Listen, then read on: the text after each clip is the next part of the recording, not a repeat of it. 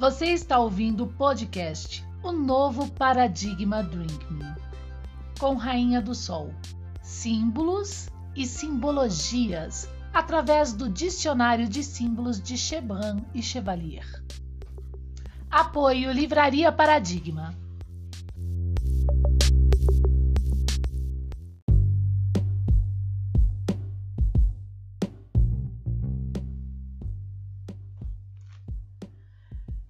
Bom dia, segunda-feira, 7 horas da manhã, aqui no nosso podcast, o novo paradigma Drink Me, isso mesmo. Olha lá, tem que me beber, não tem jeito, gente. Então vamos lá. Hoje a gente vai falar de perna, né? Uma simbologia importante e baseado em quê? Na no estoicismo da primeira fase de Zenão, de sítio que não é o estoicismo de Epicuro Carpe Diem, tá?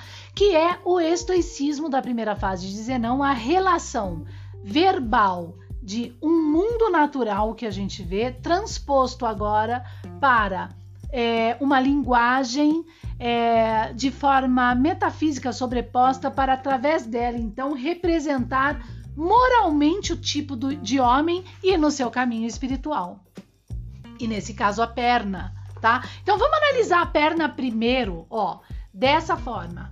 A perna como sendo uma natureza aí. O que a gente vê, o que é a perna para você? Ora, a perna é, é, um órgão, né? É uma parte, um segmento do corpo humano, né? Na verdade, né? Um órgão que é um órgão é, que de alguma forma é, é, participa né, da importância motora de movimento do homem em si.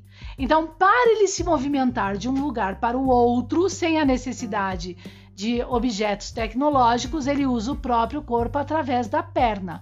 Claro que ele poderia se movimentar com a mão ou rastejando, mas a perna nesse caso, ela é mais eficiente, mais excelente para este objetivo o objetivo de caminhar, de se deslocar de um lugar para o outro e em várias velocidades e com eficiência, tá? É diferente de tentar caminhar com a mão, que vai ter uma função mais específica para manusear objetos com habilidades grossas e habilidades finas, tá? A perna também tem a possibilidade de habilidades finas. Tá? Mas a sua tendência maior é para as habilidades grossas, o próprio caminhar. Já a mão ela tem uma, uma, uma porção maior voltada para as habilidades finas, tá? Tanto que com a mão nós praticamos cirurgias. Mas a gente vê aí que pessoas que têm deficiências da mão usam as habilidades finas nos dedos do pé, como colocar um pincel nos dedos do pé e criar sim uma pintura. A gente vê bastante isso daí nas redes sociais no universo da web, né? E que é de excelência, para ver como nós conseguimos, de alguma forma, também temos essa capacidade de se adaptar. Mas a perna em si, da natureza, ela tem essa tendência, tá? Esse entendimento, que é o caminhar. E entre as pernas, nós temos outro fator importante, que são os órgãos genitais da, procria da procriação. Tá? Isso então é na nossa realidade, da natureza. Você muda isso? Não, porque é da natureza, é uma coisa que sai ali, não adianta, você não vai mudar essa realidade tá?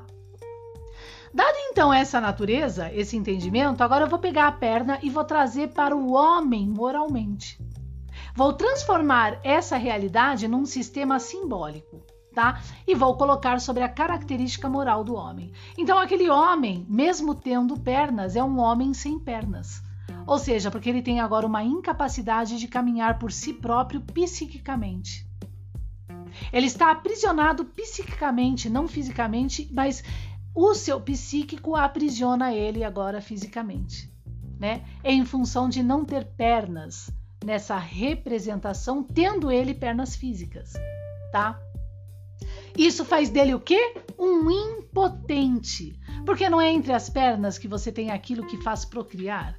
Então, olha como a gente já tem uma linguagem complexa, dado o entendimento do estoicismo da primeira fase de Zenão, para então explicar os homens no caminho da moral e espiritual.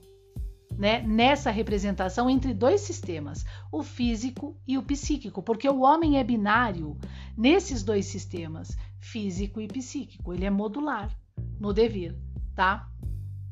Então, conforme o dicionário de símbolos de Gebran e Chevalier, né? Lembrando que há pouco tempo eu falava errado, eu falava Chebran e Chevalier, né? Que eu adorava falar desse jeito, mas tudo bem. mas corrigindo de Gurban e Chevalier. Aqui na página 710 sobre a perna, ele diz que o, a perna é o órgão da marcha, a perna é um símbolo do vínculo social, tá? E por que do vínculo social? Porque ela permite as aproximações. Né? Ela tem esse cunho também, facilita os contatos, suprime as distâncias, né? Reveste-se, portanto, de importância social tá? Então ela tem também esse peso das relações sociais. Então uma pessoa que não tem perna, ela também pode ser uma pessoa tão impotente que ela não é capaz de se sociabilizar, e é uma verdade. Né? Então ela, ah, é ela não é uma sem perna psíquica. Entende? Então eu posso usar o termo da natureza para explicar a moral.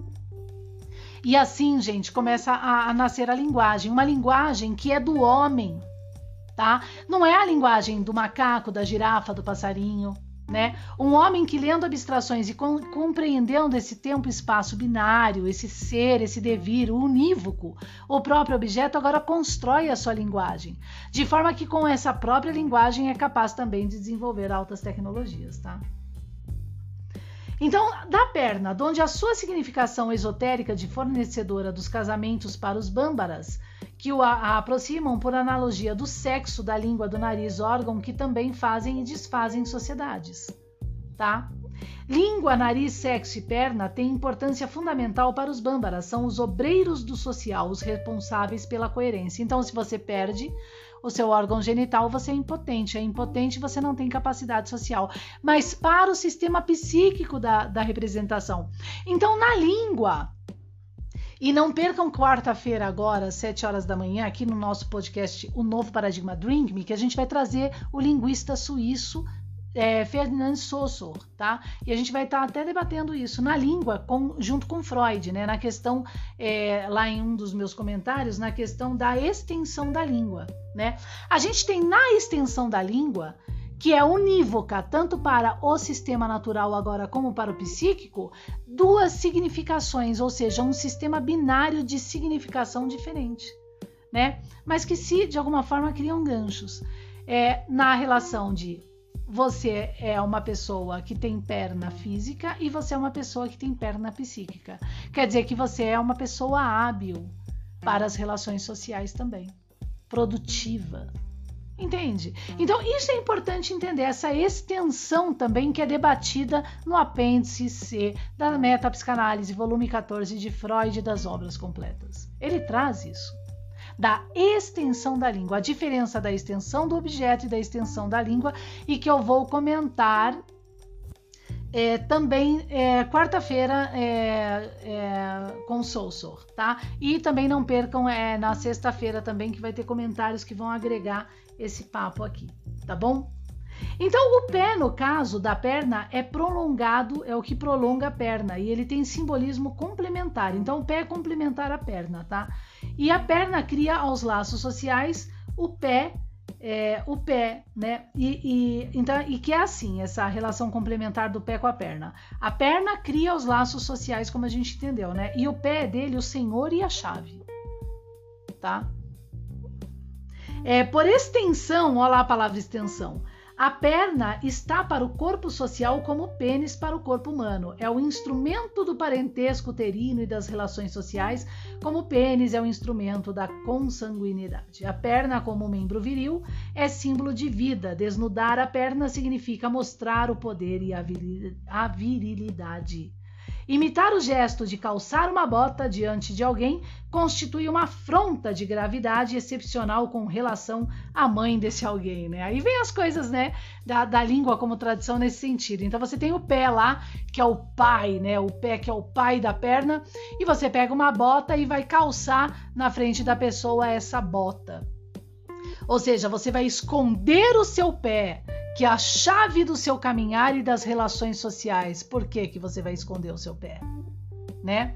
E nesse caso, é, isso como ato grave, né, é, afronta de forma grave a relação à mãe desse alguém. Isso porque você então é um mentiroso, sua mãe não te formou direito e tudo mais. Vai vendo, gente.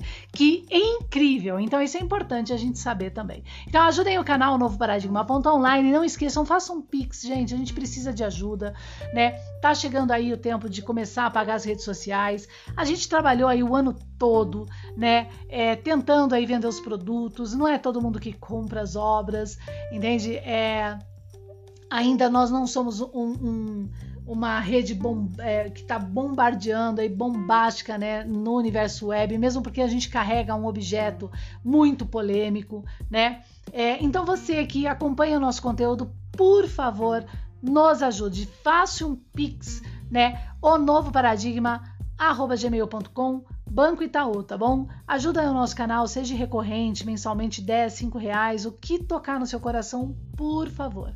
Obrigada. Até a próxima, então. Tchau.